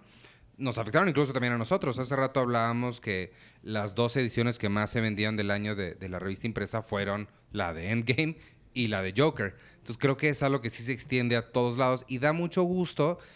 No le quiero tirar tierra a Endgame. Lo hablamos en las mejores del año. A mí me gustó mucho, me la pasé muy bien. No quedó dentro de mi top 10, pero creo que sí está padre. Pero sí se siente una calidad fílmica muy diferente entre Endgame y Joker. Entonces, al menos da gusto ver una película que sí está, que todavía existe la posibilidad de que existan películas que hagan esas dos cosas, que junten, que no se sientan completos comerciales o theme park rides, como dice Martin Scorsese, y pueden generar tanta taquilla. Entonces, eh, creo, que, creo que eso sí, sí es de celebrar y está padre. Y, Sí. y es por todas estas razones. eh, creo que eso es lo que, lo que está haciendo Joker, a pesar de todo el backlash que está teniendo. Este, y, y creo que por eso va a ser mi predicción, por lo menos ahorita, de que se va a llevar el de mejor película. Sí creo que tiene, ha hecho lo suficiente alrededor, el suficiente impacto y todo para, para creo que llegar hasta Oye, pero hasta allá. imagínate Todd Phillips que le copió muchas cosas a Martin Scorsese, que su película le gane a Martin Scorsese, Sí. que fue el que creó las Ahora, historias ahora, de con las eso- que Joker se nutrió. Ayer me quedé mucho yo pensando en ese comentario que, que estábamos platicando ayer, pero también es un poco injusto. No está compitiendo con el Martin Scorsese de Goodfellas. No está compitiendo Sí. con el Martin Scorsese de... Ni siquiera del Lobo de Wall Street. O sea, el, bueno, el- es que no hubiera... sí. el irlandés, seamos honestos, es Scorsese menor. O sea, Ay, no yo no lo es- siento como Scorsese menor no, para nada. yo- o sea, no es Taxi Driver. O sea, lo siento mucho más, mucho, Ay, mucho más templado y mucho más contemplativo, pero a mí, yo siento que eso es mucho mejor hacer estridente. Bueno, es- a mí me gusta más eso. Y a ese Martin Scorsese que mencionas, la academia siempre lo ignoró. Por eso tanto este Oscar que, No, le, o di- sea, que le llegaron a dar por, por, ay, ¿cómo se llama? Este, Infiltrados. Infiltrados. Por los infiltrados sonaba y se sentía mucho un premio de consolación de un hombre que dijo, yo ya me voy a largar de aquí porque nunca me han reconocido. No manches, otra vez lo van a ignorar, me voy a enojar. Pu- pu- mira, pues es que, eh, mira, no, el de director sí se lo pueden dar. Yo creo que película se va a dar a Director, sí. Joker, pero creo que director sí puede ser Película, Scorsese. película creo que la academia todavía no, o sea, la academia no premió al irlandés. es que eran tres de cinco películas nominadas a mejor drama. Era Los dos papas, ¿no? ¿De qué hablas? El Golden Globes. Ah, es que... Los dos Ah. papas. Eh, Ma- Marriage Story Ajá. y Irishman Y- eran y- de Netflix. Y Hollywood. Ah, sí. eran de Netflix. Los Golden Globes dijo, no, yo prefiero premiar a 1917, no voy a ser la prim- el primer gremio de Estados Unidos, o sea, importante en darle el premio más pesado a Netflix. Sí, puede ser que lo castiguen Eh, por Netflix. Academy Awards, ustedes tengan la bolita. Yo ya- Pero entonces, pero la que los Critics Choice, por ejemplo, se fueron por otro camino y dijeron, nosotros nos vale madre, nosotros vamos a premiar a No, pero- Tarantino, ¿no? Y, Sí. trataron todavía más de, ignorar dos- esa conversación. Los dos premios más pesados de, Pues sí. de Hollywood, que son Golden Globes y Oscars, no, no quieren tocar esa papa caliente. Pero, pero piensa aquí que no nada más estás hablando en, en- de Netflix, estás hablando de Martin Scorsese. Y, y ahí no es como que te estés llevando entre las patas a Alfonso Cuarón, ¿no? Te, estás, te estarías llevando entre las patas a Martin Scorsese. No, que, le das que- el premio a mejor director. Pero, por ejemplo, estás hablando de que su película, como El Irlandés, puede llegar a ser una película que sí tiene todo el derecho, el derecho y, lo- y los valores cinematográficos para ganar el premio a Mejor Película. Ahí no estás ignorando, otra vez, nada más a Netflix. Estás ignorando a un gran autor como es Martin Scorsese. Yo creo... Lo que lo han ignorado siempre. Ajá, yo lo que creo que va a pasar, también tomando en cuenta lo que he dicho varias veces de esta nueva academia que se ha conformado cada vez, cada año más grande de, de voces de, provenientes de todo el mundo, que han logrado, creo yo, entre otras cosas, que al menos el Oscar a Mejor Película Extranjera ya no sea ese, sino Mejor Película Internacional, que el- creo, creo- creo- creo que el cambio de nombre hasta me gusta mucho, es muy, muy elegante. Lo que creo que va a pasar es que se van a dividir tanto los votos que va a hacer que, que pon tú, teniendo al, al Hollywood que quiere premiar al Joker para quedar bien y teniendo al, al nuevo, al nueva, a la nueva academia que va a premiar a Martin Scorsese, ahí va a ser donde 1917, por ejemplo, va a ser como la que por un voto nada más, por uno, o sea, no, no, no porque gane toda la mayoría de los votos, sino por uno por cinco, diez, lo que sea, Puede ser. va a ser que dividan tanto la conversación que terminemos teniendo una película de estas nueve ganadoras nominadas a Mejor Película que nadie se espere. Sí, yo creo, ya, mira, yo preferiría que pasara eso. Yo preferiría que si no van a premiar a Martin Scorsese porque The Irishman les parece demasiado contemplativa o no sé, o, o Netflix, ¿no? Les cae mal Netflix y no quieren como, como, como eso. Pero eh, que, mi- que mínimo entonces se lo den a 1917 y no a una película que se basó en todo lo que ha hecho Martin Scorsese para hacer. Sea, se me hace como un insulto que además, que además de que lo insultas, no dan, bueno, además de que lo ignoras, se lo das a una película que no existiría sin todo lo que ha hecho Martin Scorsese. Entonces, Pero si se, me hace ganara el, o- si el súper Joker, injusto. pero si el Joker se ganara el Oscar, tampoco sería algo completamente injusto, ni, ni tampoco tan tan Yo tan, lo tan súper injustificado. injusto Ay, ganó- para ganó- Martin Scorsese. ¿Lo sientes peor que Green Book? ¿O The Artist? O sea, ganó The O sea, Artist. lo que pasa es que aquí los... No, bueno, Green es, Book... es Miren, el Sí, cine de los o sea, 20. miren, todo. miren. Cuando ganó Selma, O sea, Selma lo que ganó el estoy Oscar, diciendo- ¿no? lo O- que es- No. Lo que estoy diciendo es que Ahorita si, digo. si el Oscar es mi free, que nunca va a cambiar y que soy una tonta por, por querer que cambie, y, y que después de que me hizo algo como Green Book el año pasado, ya juré que nunca más le nunca más iba a tener la esperanza de algo, ah, ese es mi mood con el Oscar. Ajá. Dejando un poco ese mood de desesperanza y de ya no creo en ti, para nada no me importas, me aburres, dejando ese mood al lado, si me meto a la discusión, sí prefiero que gane 1917 a que le den a Joker y, y le hagan eso a Marty. ¡A Marty! ¿Ya viste su, ya viste su pelito este, blanquito? Ya no le queda mucho Ahora, tiempo. nada más, sí quiero decir que, oye, no me lo mates. Sí quiero decir que tú eres la, la que cuando se dio cuenta que no tenía el irlandés en sus 10 del año, dijo, pues ni me acordé de ella. Ajá. Ah, no, claro, de mi- entre mis favoritas, mis favoritas con las que yo conecté, pues sí. El de Irishman es mención honorífica. Pero de las que están nominadas, yo sí creo que debería de ganar The Todavía Irishman. con qué cara tú que entrevistaste a Todd Phillips y que Todd Phillips te dijo, ay, quiero saber tu opinión porque Le tú dije que estaba bien. ¿Qué tal que él tiene enmarcada tu entrevista? Ay, Exacto, Jessica exacto. Oliva de México. Exacto. No, yo le ¿cómo dije, me- no, es que su preocupación era si los jóvenes iban a conectar con ella o si él, o sea, el miedo de él era haber hecho justamente una película que de- demasiado alejada al el joven veinteañero fan de los cómics. Y justamente le tranquilicé, le dije, la van a amar, que fue lo que pasó. Oye, lo que sí también es que, o sea, me gustaría pedir un minuto de silencio para las películas que las hicieron porque querían ganar premios, como The Goldfinch, Ay, sí. Ah. Como... claramente Cats. Ah, Un minuto de silencio. Me encanta esa sección. Sí, inauguremos Claro, o sea, eh, Cats. el in memoriam de las que se quedaron en Por el camino. poquitito Rocketman. Aunque ellos hayan dicho, no, no, no, la estrenamos en otro mes y no nos importa. o sea, Rocketman sí, como es por Sí. poquitito Bueno, Rocketman. Oz también tenía como muchas intenciones de re- re- repetir lo que hicieron con... Pero Oz creo que fue es más cosa de publicistas. No creo que Jordan Peele haya pensado, ah, premios, no sé Sí, qué. sí, sí, no Siento creo. que es más de la onda publicistas que quisieron Pero meterla por ahí. Pero Cats sí es un producto. No, bueno, y tal Gold- cual. Goldfinch era, es- le- te lo estaban vendiendo como si iba Sí. a ser adaptación de El Rey León. Nobel. El Rey León. El Rey León. Que, Rey que- León. que decían que no, que no era una película animada, pero ni en animada. Ah, no, en animada sí está, ¿no? No, No, están efectos están visuales. efectos visuales. Están efectos visuales. Que, por ejemplo, la terna de, de mejor película animada a mí me, me- me sorprende y me, me da gusto porque tenemos ahí, a- de entrada, creo que dos títulos que, que- que creo que en otro contexto de la academia tampoco veríamos. Una sería Perdí mi cuerpo y la otra es Klaus.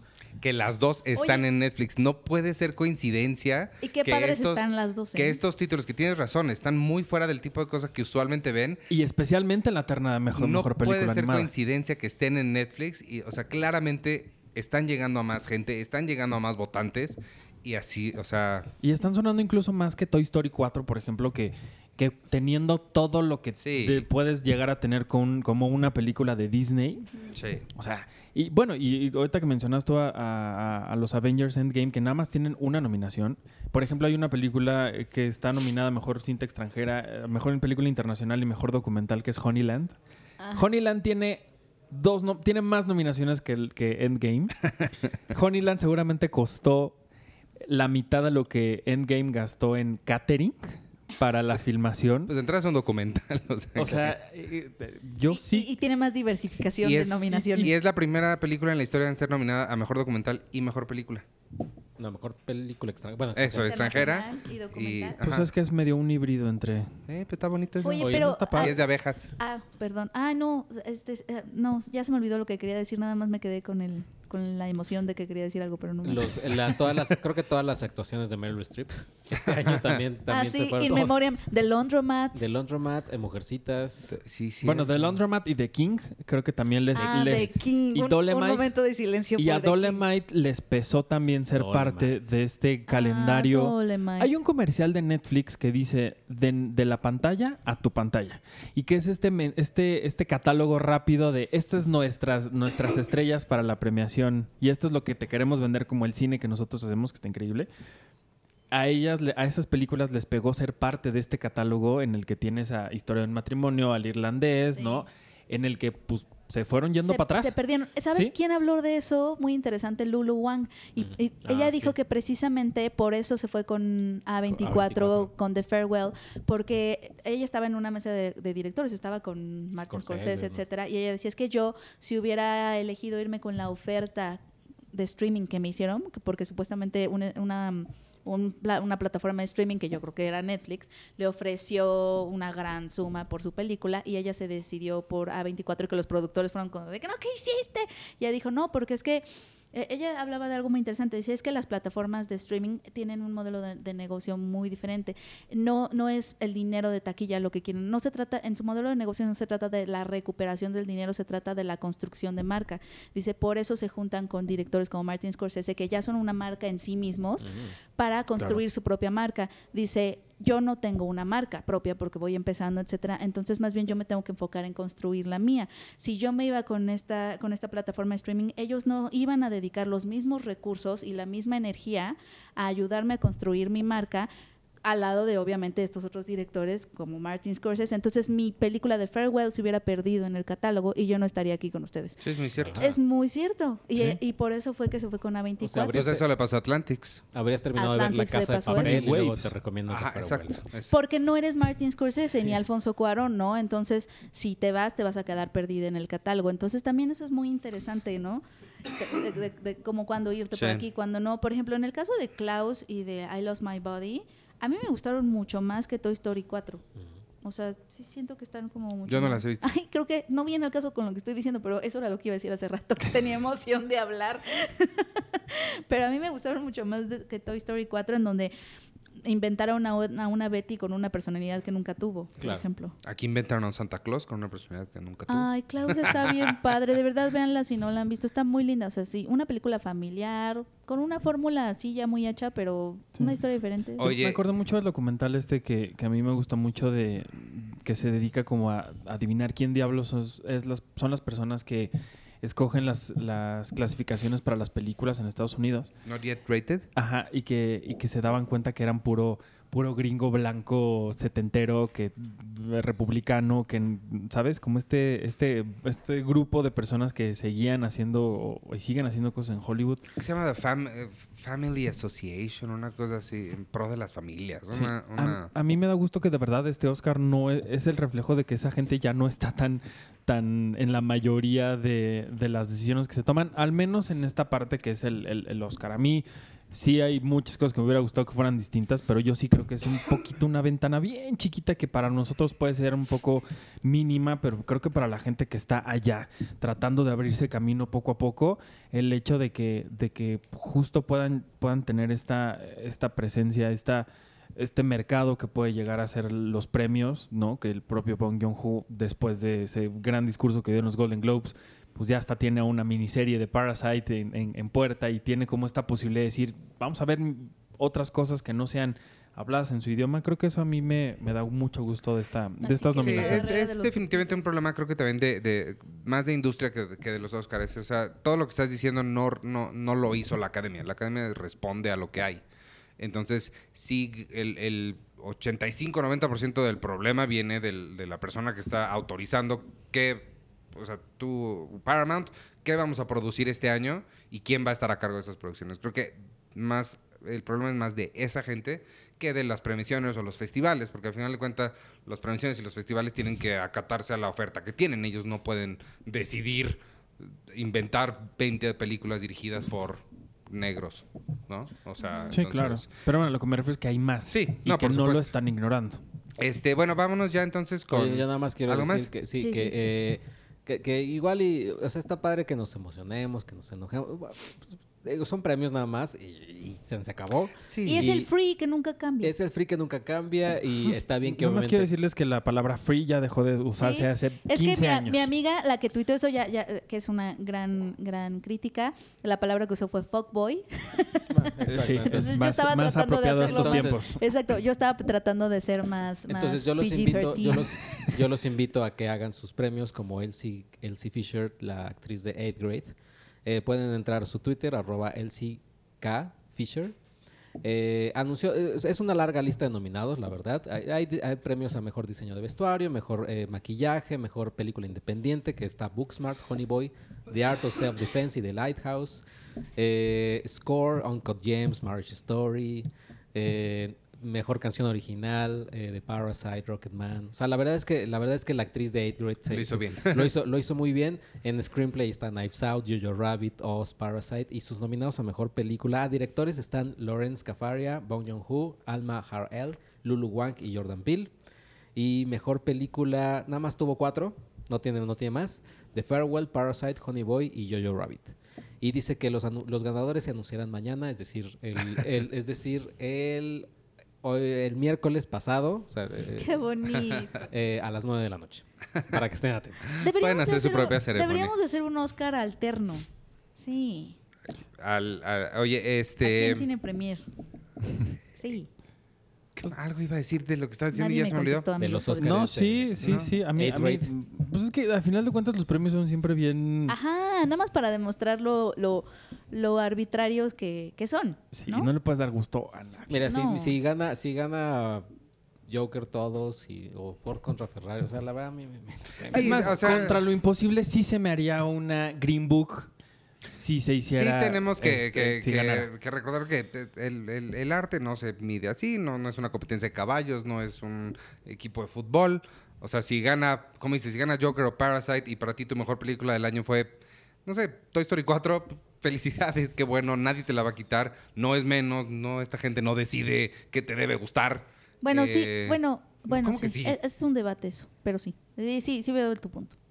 ¿Cuál No, es que, es que también, o sea, dependiendo de, de, del- de qué tan dominantes sean las premiaciones o qué tanto peso tengan, también pueden, también pueden definir el statu quo o mantenerlo o perpetuarlo. O sea, pero si a, a una persona su película No, no, favorita claro. del año es Toy Story 4, por eso dije, por eso dije que sí entendía tu punto. Pero, pero sí, o sea, sí impactan pues en la realidad. Ya. Ah, fin. A mí, a, mí, a mí me da mucha risa que usualmente la gente que nos dedicamos a esto es siempre se nos desbordan las pasiones por absolutamente todos los temas, ¿no? Sí. Y, y particularmente en este de la entrega de los premios, hay unas cosas que luego la gente llega a ser tan ridícula con las cosas que dice, que Twitter es, las, es de las mejores épocas que tiene para mí en el año porque, Puedes ver la, la ceremonia nada más en Twitter. ajá, porque hay unas reacciones que yo digo, "¿De- ¿cómo están viendo esto de forma tan oscura y tan pero, bueno, compleja? velo así, qué buena vida tienes. Que el problema más grande que tienes es que Joker no sé qué cosa, ¿sabes? O sea, Exacto, Sí. exactamente. Ah, sí, porque exactamente. obviamente mi mamá no tiene, o sea, es que también la familia es súper buena como para sacarte de tu burbuja, ¿no? Bueno, a mí me pasa como de, no, sí, es que esto, y mi mamá, ¿y esa cuál- cómo se llama? ¿O, qué? o sea, mi propio hermano que va al cine y todo también es como de, ah, ¿esa qué? Sí, Ah, pues, sí. te digo, o sea, a nadie ¿Cuál le ganó? importa. Ah, ok, sí, o sea, a nadie le importa. Y las ceremonias cada vez son peor, e incluso para nosotros que nos dedicamos a cubrir, que tenemos que estar trabajando ese día viendo la ceremonia, nos parecen cada vez más aburridas, ¿no? O arbitrarias. Arbitraria, sí. Este, bueno, ya vámonos porque Totalmente. ya llevamos mucho tiempo en esto y todavía hay falta hacer la revista. Sí, bueno, nada más quería, na- nada más voy a hablar de la portada, es Cine Premier Impresa. Dos horas y media de tu sección. No, no, prometo no, no. Es que yo lo que siempre he querido hacer es comentarla a la par que los podescuchas también la ven para que sea en tiempo real y es como un audio comentario de la revista. Pero no sé si. Pero sí hay gente que hace eso. Sí, bueno, escríbanme, primos. escríbanme amigos podescuchas si sí quieren que hagamos eso o más bien la, la comentó rápidamente que es nuestra O que portada. haga un Facebook. ¿Todavía se, hacen, todavía se utiliza el Facebook Live? Ah. ¿O es igual que la palabra free? Que por cierto, creo que fuckboy no significa lo que crees que significa, pero después lo podemos investigar. Sí, yo bien. sé que yo sé que el fuckboy es como mucho más. Es alguien que no es que no se, que no le gusta, que no se compromete. Ok. Bueno, ¿todavía se utiliza Está Facebook bien. Live? ¿Quieren Sí. que Jessica haga un Facebook Live hablando de la revista impresa? Margen Facebook- al eh, 018. ¿A poco el Facebook Live ya no es cool? No, Siento o sea, que se hace. nunca lo fue. sí, ¿Y Es como Periscope. ¿Y qué se hace ahora? Eh, TikTok. TikTok. En. Instagram Stories. En- un en vivo en Instagram Ándale, Stories. abre tu TikTok y haz la revista. Hazla ahorita, ándale. Bueno, eh, tenemos en portada Wonder Woman, sí. ¿Y por qué la tenemos en portada? Porque, chico, a ver. Porque es el año de Wonder Woman. Ajá. A pesar de que es 1984 la película, es, es, el- es 2020. Es 2020, así es como le da. Ah, sí, Wonder Woman le dio la bienvenida a los años 20. Tan, tan, tan, tan. Bueno. No, pero también lo- la pusimos porque es un año, y creo que ya lo habíamos comentado, en donde las mujeres van a estar dirigiendo los blockbusters. Que van a estar dominando la taquilla. O sea, la carta fuerte de los estudios van a estar dirigidos por mujeres, Y está protagonizados por y mujeres. protagonizados por mujeres. Está Patty Jenkins, está Kate, Kate Shortland. Kate Shortland con Eh, este, Black Widow. ay, Black Widow y, Chloe Zhao. y Kat- Chloe Katy con Jan The de Eternals. las Eternals. Katy, Birds of Prey. no, y, y la de Mulan, que ahorita sí, Nikki, Nikki algo. Caro. Es Nikki Caro, ¿verdad? Eh, con Mulan, o sea, realmente los estudios le están apostando este, finalmente a... Hermana de pues, Manolo Caro. pues, directoras, pero en grandes Ay, presupuestos, porque había como este sesgo siempre en Hollywood de que las mujeres no sabían manejar, uno, una película de acción o un gran blockbuster con mucho presupuesto, ¿no? Y entonces eso pues un poco se va a romper este año y por eso está Wonder Woman. Y tenemos hecho un artículo eh, en el especial que tenemos hasta atrás de la revista, que es de, de todo lo esperado este año. Tenemos las películas mexicanas que, por ejemplo, que hizo Ardor, es el listado que gusta mucho, la de, que vienen en 2020, está todas las películas hollywoodenses que también vienen en 2020, tenemos las, las series más esperadas, y, pero tenemos algo que me gustó mucho de esta revista, es que un- eh, Gabriela Damián Mirabete, que es nuestra colaboradora, pero además es una es una escritora premiada de ciencia ficción, ¿no? De Sí. relatos en ciencia ficción, nos hizo una, nos mandó una carta del futuro de 2030 y nos habla de en dónde vamos a estar, cómo, cómo se va a ver el mundo cinematográfico en 2030 y le quedó súper, le quedó súper bonita. También Mala Leche, eh, nuestro columnista Waldo Lidecker, hizo una carta del futuro, nos está escribiendo desde el 2030 y él dice que Kim Kardashian va a ser la presidenta. O sea, dice, la- padre. nuestra presidenta Kim Kardashian Sí. hizo bla, bla, bla. Y lo que se me hizo muy chistoso es que si ustedes pueden, eh, tienen chance, hagan esa comparación, amigos lectores. Primero vayan por su revista ya. Ya está ahí en, en tiendas de autoservicio, en puestos eh, de revistas. Y compren tres, no Compren una. tres, exacto, para ti y para, no sean, o sea, sí, exacto, sean compartidos. No compartan las suyas, sino compren otras tres para Exacto. sus amigos. Y lo que pueden hacer también, sé que a mucha gente luego le, le cuesta trabajo encontrarla porque se acaba muy rápido o no llega a la localidad específica en donde están. Ah, eso es tip. Es más fácil si, si siempre la quieren tener, eh, suscribirse. Eh, se pueden suscribir a la revista y les llega a la puerta de su casa. Nada más les, sí les pido por favor que nos den la dirección bien, porque sucede mucho que tenemos muchos problemas con mucha gente que, reclama, es que no me llegó la revista y hablamos con ellos y resulta que no les llegó porque ellos dijeron que el- la calle, no sé qué, Justicia número 23, donde hay cuatro edificios y no especificaron en qué edificio era, o no especificaron que la tienen que dejar en la entrada con el portero, o no sé, diferentes cosas que todas estas indicaciones nos las pueden dar y así va a ser más fácil que llegue la revista porque son mensajeros quienes las llevan y este y ya, entonces suscríbanse y les llega Sí. pues, más, más mejor. No, y, y la verdad no podemos Y se todavía ganan hablar. regalos si se suscriben. Exacto, Además- es que no podemos hablar todavía de porque se está cocinando, pero este año este año va a ser un muy buen año para los suscriptores que tengamos 2020. O sea, realmente sí queremos formar esta comunidad, que nuestros suscriptores tengan ciertos beneficios, eh, estar como más en contacto con nuestros suscriptores y como comunidad, ¿no? Eh, Incluso podríamos preguntar, podríamos decirles que nos digan qué cosa les gustaría obtener como suscriptores. Lo Como que- está bien, lo- no es que estamos padre. pensando justo en que Cine Premier no nada más sea una revista, sino que ser suscriptora a Cine Premier sea una experiencia. Es Ajá. decir, ¿no? Que seamos parte de una comunidad en donde hacemos eventos, vamos a funciones, platicamos, eh, hay regalos, etcétera, que sí sea como información exclusiva nada más para ustedes, como suscriptores. Entonces sí queremos eh, empezar a hacer una comunidad como más cercana. Y, y, pues es- se está cocinando esto. Entonces 2020 va a ser un gran año porque justamente eh, pues vamos a, vamos a, pues reforzar esta comunidad y es un gran año para ser suscriptores Cine Premier porque vamos a estar en contactísimo contigo y vamos a estar más cerca que nunca. Llame y, ya. Y, y sí, Llame ya. Y sí, este, sí escriban, digan, díganos qué les gustaría tener un Facebook Live privado con Sergio. ok. Que este, Eso suena un tanto extraño, Sí. Iván. Siento que estás prostituyendo a tu equipo. O hacerlos más parte No de- sé, que, que tengan que... ah, ¿qué, qué, es eso? ¿Alguien levanta Alguien, su- alguien le está vibrando el teléfono en la mesa. que hagamos un, un enlace con todo el equipo editorial para que platiquemos el contenido del, de que estemos planeando o no sé, como qué tipo de, de cosas le- les, gustaría tener o funciones especiales de, de algunas películas o clásicos viejos. No sé, ustedes piénsenle, puedo escuchar y díganos qué tipo de, de acciones les gustaría. Es- sean razonables, o sea, obviamente sí, que me lleven a la premiere de Avengers en Los Ángeles, o sea, ese tipo de cosas pues no no no no, siempre están en nuestro control. Ajá, o sea, cosas que ustedes crean que podemos controlar. Sí, pero sí podemos estar como, como más cerca, ¿no? Hemos hecho podcast en vivo y- Sí. y, siempre nos falta platicar, o sea, siempre salimos y siempre es como de, ay, no, hay que platicar más. Y Entonces hacer convivios nada más para suscriptores. Sí, o, o podescuchas, etcétera, ¿no? Entonces, sí queremos que esto, que esto se convierta como en una comunidad. La suscripción es una forma, es una buena forma de hacerlo. Y ah, y también decir que si quieres ediciones pasadas de la revista, puedes entrar a nuestra tienda en, línea. En el colecto.com, en la tienda que tenemos ahí de Red Panda, pueden encontrar revistas viejas. Sé que sí hay de todas las ediciones, al menos de 2018 y 2019, todas están. Eh, de, vieja, de más viejas que eso me- nos tienen que escribir y ya vamos a revisar en la bodega si hay. Pero al menos de casi todas 2018 y 2019, este, sí hay. Eh, especialmente de la que sé que todos quieren, que es la de Joker y los especiales de Avengers, sí tenemos, entonces los pueden conseguir a través de elcolecto.com, ahí en la, en la tienda que tenemos ahí de Red Panda. Y además es, digo, está por demás decirlo, pero es, creo que es bastante interesante. Si ustedes se suscriben, la revista les sale más barata. Ah, sí. Bueno, sí, esa parte le sale, de hecho, considerablemente más, más barata. Sí, es como me- más de la mitad del precio, me parece que es por edición. Y pues todas las cosas extra. Ahorita estamos regalando boletos al cine, por ejemplo, cada que te suscribes, te dan, me parece que son 10 boletos para VIP y 10 para tradicional. Son Y el- diferentes. Y que el VIP no está tan, tan barato, ¿eh? O sea, está, está padre. Entonces te sale. Bueno, ¿qué más quieres este, destacar? Sí, bueno, me- o sea, tenemos entrevistas con Greta Gerwig por Mujercitas, ¿no? Eh, ten- está una entrevista exclusiva con Robert Pattinson por The Lighthouse. Tenemos material de Jojo Rabbit.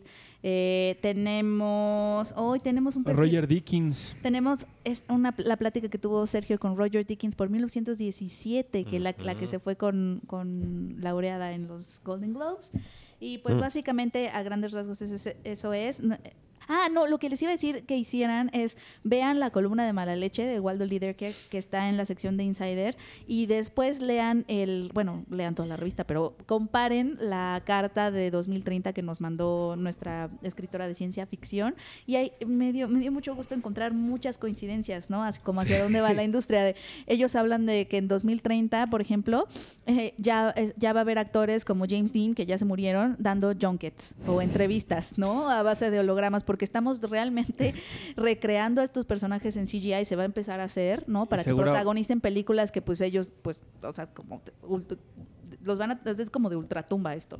Y seguro hablarían más que Gael García Bernal en sus entrevistas. Entonces hablan de este mundo que es muy parecido eh, y me, me- se me- oh, el, el de- el texto de Gaby es como mucho más optimista, ¿no? Eh, el, de Waldo es más pesimista, pero coinciden en muchas cosas. Se me hizo muy chistoso. Pues ahí está, esa es la, edición impresa de Cine Premier de enero con lo mejor o lo más esperado de 2020, eh, tanto en cine como en tele, como en películas mexicanas y todo el anime en la sección, en la revista incluida que viene Otakushi, que es sobre solo anime, vienen todas las, lo más esperado de anime de 2020 también. Este, pues ya vámonos entonces porque ya nos llevó esto más tiempo del que yo tenía planeado. Eh, de- recuerden dejarnos ahí en los comentarios o mandarnos mail a buzón.cinepremier.com.mx con las cosas que les gustaría o que ustedes sugieran que pudiéramos tener como suscriptores. Y este y ya, vámonos. Yo ah, esta semana nada más rápido, vayan a ver 1917 y Judy les las platicamos a ver si la semana que entra porque va a ser el de la década. Ah, no sé qué vamos a hacer. Sí, no. Platiquemos de eso después o tal vez hacemos dos episodios. ¿Qué tal que hacemos eso? Pues, Este. Y vámonos, yo soy arroba Iván Morales. Me- me puedes seguir en arroba Iván Morales en todas las redes sociales de Cine Premier y en Facebook, Instagram, Spotify y en todos lados. No se pierdan mañana, bueno, no, el viernes, Los Hijos del Averno. Ya está toda la primera y segunda temporada de Friends, un episodio a la vez. Y los lunes, Seinfeld, un episodio a la vez, conmigo y Carlos del Río. Y despídete tú. Eh, yo soy arroba chocoche, un saludo a Tenoch, que, que fue a ver Parasite y no, y Oye, no le gustó tanto, o sea, le gustó normal. ¿Dijo que no le gustó? Dijo, no, le- no, déjame, déjame te voy a decir lo que, lo que Tenoch tuiteó, porque de verdad es una frase que a mí me encantaría usar algún día en una crítica aquí en, en, en Cine Premier. O sea, le gustó, pero, pero no. Porque, porque de verdad, así, él en super crítico de cine fue a ver Parasite, ¿no? Viendo como, o- más bien buscando la opinión de, de- o siguiendo la opinión de la gente que le ha gustado mucho la, la película. Y a él, pues la verdad es que no le encantó. Y dijo, pues fui a ver Parásitos y la verdad, y la neta está chingona, pero así como para que todo mundo se venga en chis, pues tampoco. ¿Qué es eso? Al ratito van a salir con que el Joker es la mejor película de, de todos los tiempos. Ups. Entonces, pues bueno, a mí esa frase de así como está chingona, pero así como para que todo el mundo se venga en chis, pues tampoco. Y vi a alguien, alguien que le puso, alguien que le puso, pues sí, o sea, la neta tienes razón, porque todos sabemos que la verdadera película sobre lucha de clases es déficit. porque él sale en déficit. Exacto. Bueno, despídete tú, Arturo. Eh, yo soy Arturo Magaña, me pueden seguir en arroba Arturo HD. No sé cuánto tiempo tenemos, pero Nada. podríamos poner nuestra entrevista con Rodrigo Prieto, que hablamos con él. Ah, pues me sí. late En exclusiva. muchísimo. Sí, buena después, idea. Después de esa nominación. y- y también yo tenía otra entrevista, pero ¿Cuál? es con eh, el, el doblaje. Es, es eh, Regina Blandón. La hizo eh, Mabel. ¿Pero de qué es la película? Es ¿Reg- un- ¿Regina Blandón? Una película de animada de, de doblaje. ¿No? Ah, eh, Finabundo y Moribunda. ¿Moribundo y Finabunda? ¿Esa? Finado y moribunda. Esa. Pero esa no, no es esa moribunda. estrena- No, pero ya se estrena. No, no, o no, las no. leyendas. ¿La de La- las calacas? La Liga de los Cinco. La Liga de los Cinco, pero esa ya se estrenó. Sí. Eh, Mariana Treviño y Regina Blandón. Ah, pero Ah. mejor Rodrigo Prieto, que es de Ok, ahorita más eh, de los Óscares. La y, recordamos al rato. y la... Va. Después. Está nominado. Y nada más, ah, digo, para que no se nos vaya, eh, es- es- ayer, ayer murió Jaime Humberto Hermosillo. Ay, sí, hombre. Es, pues fue una de las grandísimas voces del cine mexicano de estos años 70 que hicieron lo que hicieron y además de que lo hicieron, hicieron muy bien, eh, pese a no tener absolutamente nada más que muchísimas ganas de contar cine. Y lo que él hizo fue hacer películas sumamente transgresoras, valientes, eh, nada, nada que ver con lo que se hacía y lo que se sigue haciendo en esta industria mexicana. Entonces vale la pena reco- reco- recordar su cine. Van a estar pasando en Canal 22, en el 11, va- sus películas. Va ¿La a haber... Cineteca no hará nada? La Cineteca está haciendo, está planeando un homenaje. Filmoteca también va a planear algunas proyecciones de sus películas. Filmi Latino tiene dos o tres películas de él. Eh, Doña Erlinda y su hijo está en Claro Video en una edición restaurada, que de hecho fue la última vez que yo lo pude ver a él cuando la presentaron en Guadalajara. Él estuvo ahí en hace poquito, eh, bueno, el año pasado, en, en marzo. Estaba muy contento con que sus películas hayan podido volverse a, a ver en la pantalla grande.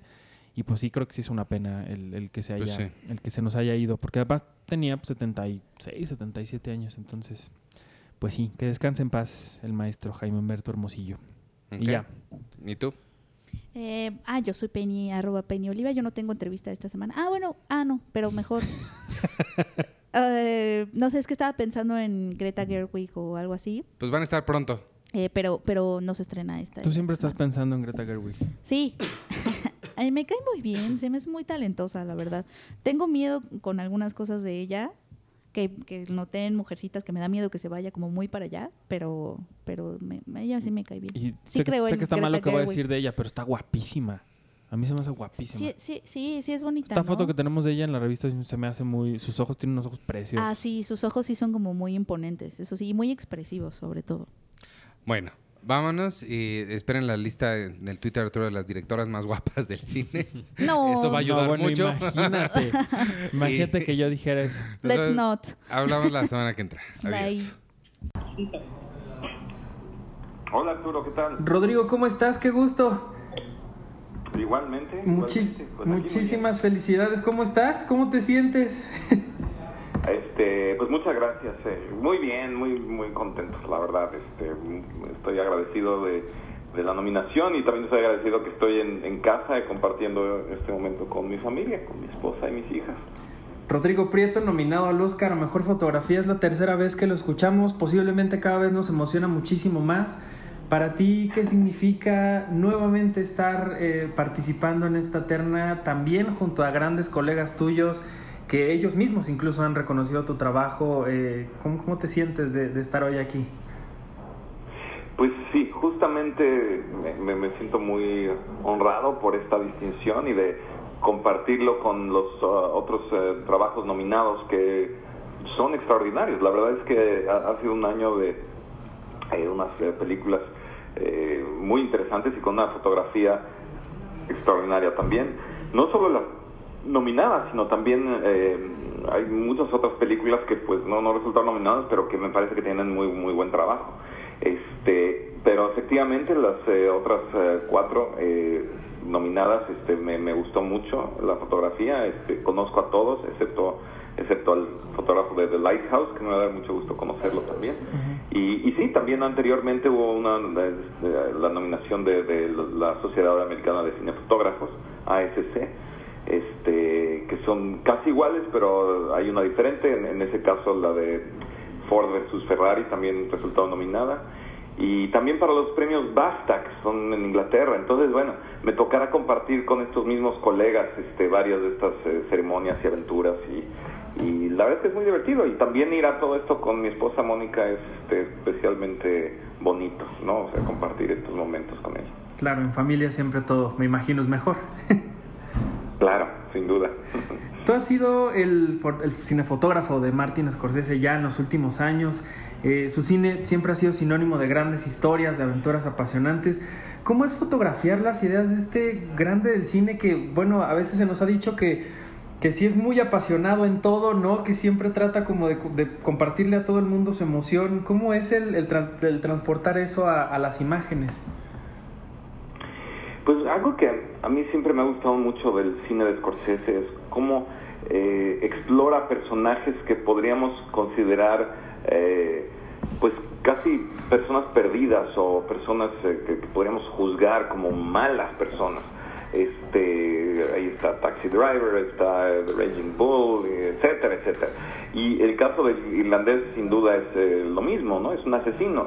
Y sin embargo, eh, Scorsese se aproxima a ellos no de una manera celebratoria, no, no así como diciendo estos son heroicos, estas personas que matan a otras personas, sino más bien como tratando de entender qué, qué hay detrás de, de, de, una persona así a, a, nivel emocional y pues sí, también a nivel espiritual. Y creo que el irlandés es como... Eh, el, el, el, de las películas de, con ese tema que ha hecho Scorsese es como la más madura, obviamente por su trayectoria y la edad misma de, de Scorsese, ¿no? O sea, esta es una meditación uh, todavía más allá, ¿no? De, de, de, lo que es toda una vida de una persona y, y, qué es lo que importa y qué es lo que no importa y después de no hacer cosas este, que parecieran eh, como eh, claves en la historia de los Estados Unidos, no trabajando con Jimmy Hoffa, este, y estando en la mafia y todo esto,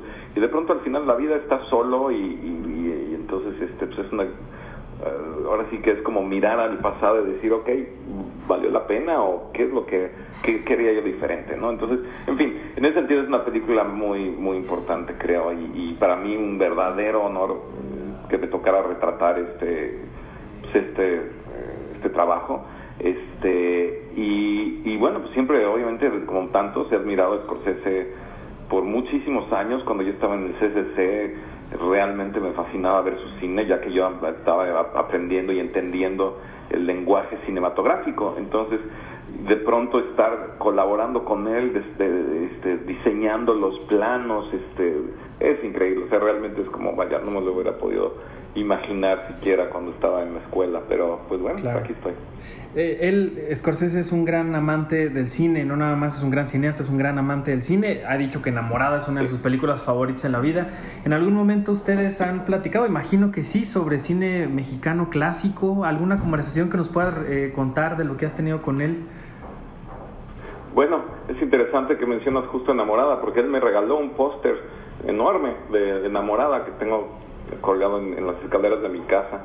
Entonces, este, efectivamente, eh, eh, sí sé que es una película que, que, le gusta y fue un regalo, bueno, increíble. Y también me regaló alguna vez una fotografía de, de eh, una película de, de que fotografió Gabriel Figueroa con John Ford. Este, ay, no recuerdo ahorita el título, se me va, pero bueno, lo, la recuerdo, pero me regaló también esa fotografía. Entonces sí, es este es un cinéfilo apasionado. En su casa está llena de pósters de películas gigantescos, toda su casa, eso es como la decoración de, su casa. Y él constantemente está viendo películas, incluso cuando estamos rodando, eh, él, él, en su tráiler, cuando tenemos juntas, eh, ¿no? en el mismo día de rodaje y estamos decidiendo qué hacer, siempre hay en la televisión películas clásicas este, y siempre menciona algo sobre la película que esté en ese momento, sabe quiénes son los actores, el director, el fotógrafo, ubica perfecto. Entonces es, es, es increíble, o sea, sí tiene un bagaje y una obsesión impresionante.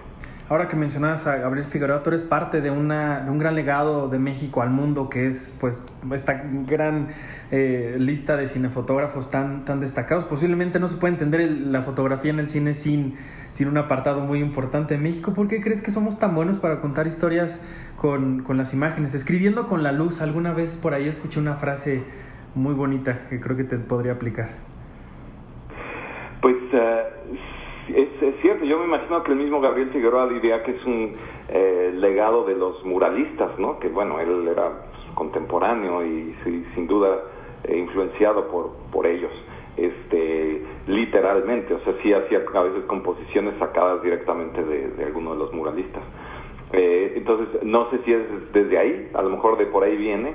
Y en México tenemos una cultura muy visual, o sea, hemos, todos hemos crecido rodeados de de pues, imágenes poderosas, ¿no? Desde tiempos prehispánicos, este, y quizás eso sea parte del rollo. Y otra parte es que creo que se, se ahora se ha dado, se dio una generación, este, quizá empezamos, este, pues no sé, ahora que falleció Ángel Godet incluso, o sea, siento que él fue como de los precursores de, de, pues no sé, luego Guillermo Navarro y luego Chivo, Carlos Markovich, o sea, eh, como que empezó a haber como un un auge este, eh, y una búsqueda de hacer fotografía de cine distinta a lo que se venía haciendo anteriormente, ¿no? obviamente hubo un cambio muy muy fuerte, ¿no? Muy radical del, cine en blanco y negro al cine en color, entonces como que siento que esa transición no se dio muy bien, este, y, y, pues no sé, siento que eh, por lo menos mi generación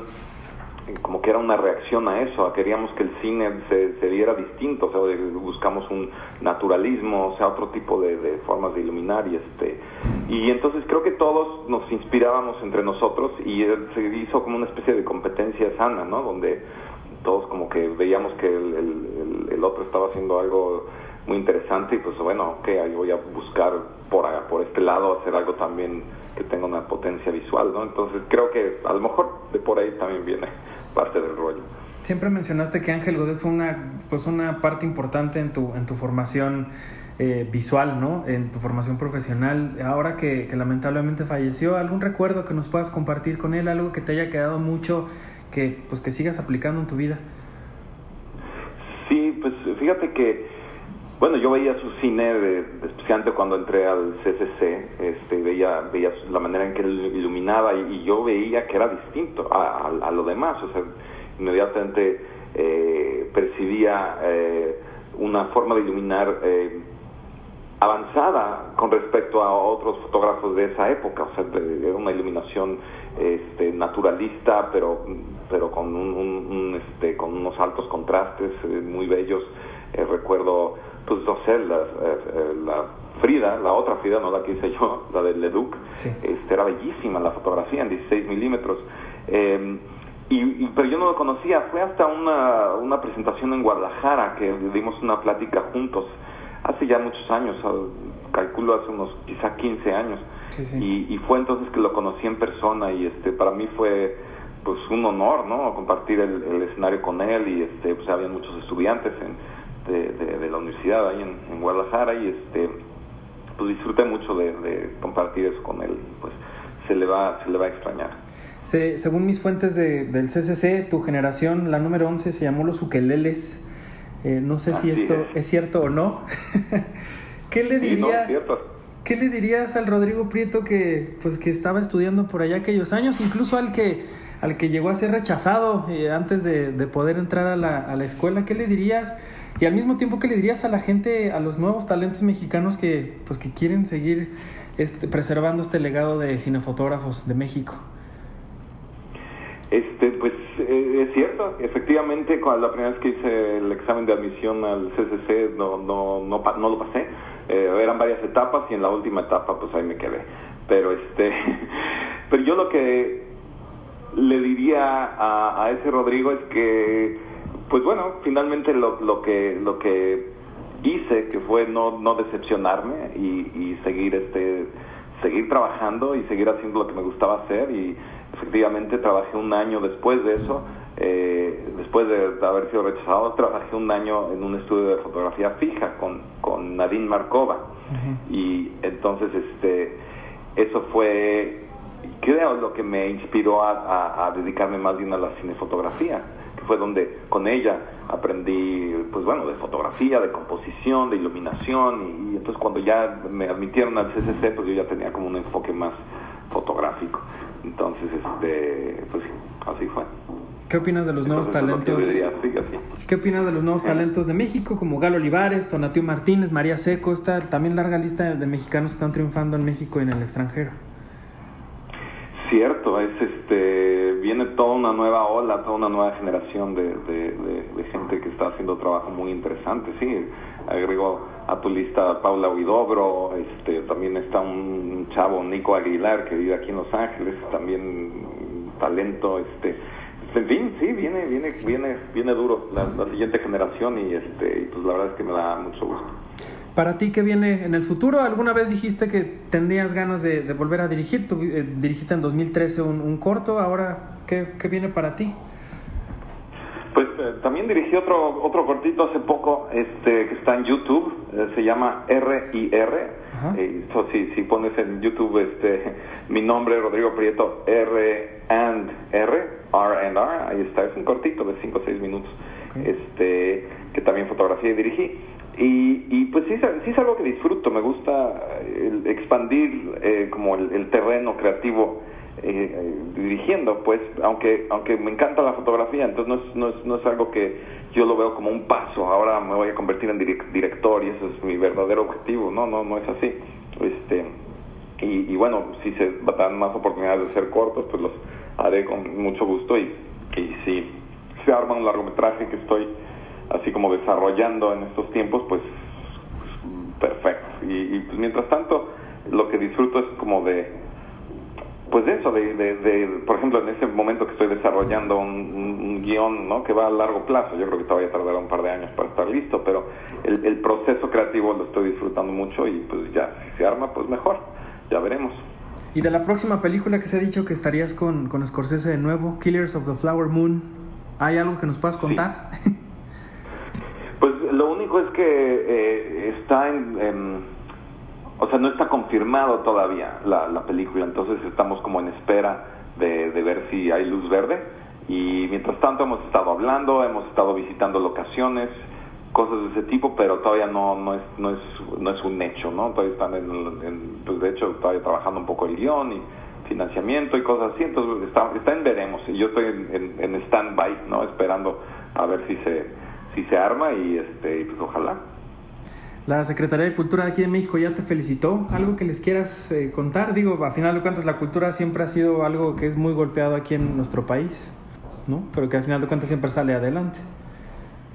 Pues sí, efectivamente, creo que creo que es imparable, ¿no? O sea, México es un país este tan rico en, su acervo cultural, o sea, lo tenemos en la sangre, ¿no? Es, inevitable la, la expresión eh, artística, literaria, musical este, de, los mexicanos es, eh, está en nuestro DNA. Entonces, presupuesto o no presupuesto, este, seguiremos creando y, creo que, este, pues bueno, ojalá y, las, también las instancias gubernamentales, pues eh, sigan apoyando y, y, este, y que eso no, no, no, no pare. Pero pase lo que pase, vaya, lo, lo sé. O sea, vamos a seguir ahí, ahí este, talachándole y, y continuando el- la expresión creativa y cultural en México.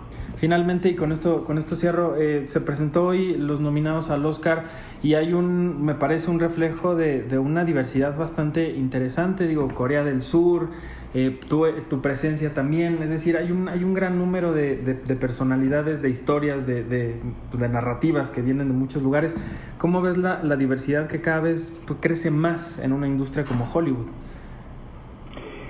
Sí, es cierto, ¿eh? y, y- y yo agradezco mucho eso, porque de hecho cuando nos mudamos, mi familia y yo, a Los Ángeles, este, eh, la verdad es que en ningún momento me sentí como fuera del lugar, o sea, no, no era como el, el extranjero, ¿no? O sea, vaya, o sea, creo que eh, si, si, si hay un trabajo interesante de cualquier lugar del mundo, o sea, el, este, eh, yo creo que el- Hollywood eh, lo, lo, lo quieren, ¿no? Lo quieren ah, tomar y, y- y- entonces en ese sentido eh, creo que eso ha, ha continuado y ha ido se ha ido acrecentando y gracias a gracias a Dios este la, la gente está empezando a estar dispuesta a leer subtítulos que es lo que no no antes no ocurría porque no estaban acostumbrados los eh, angloparlantes.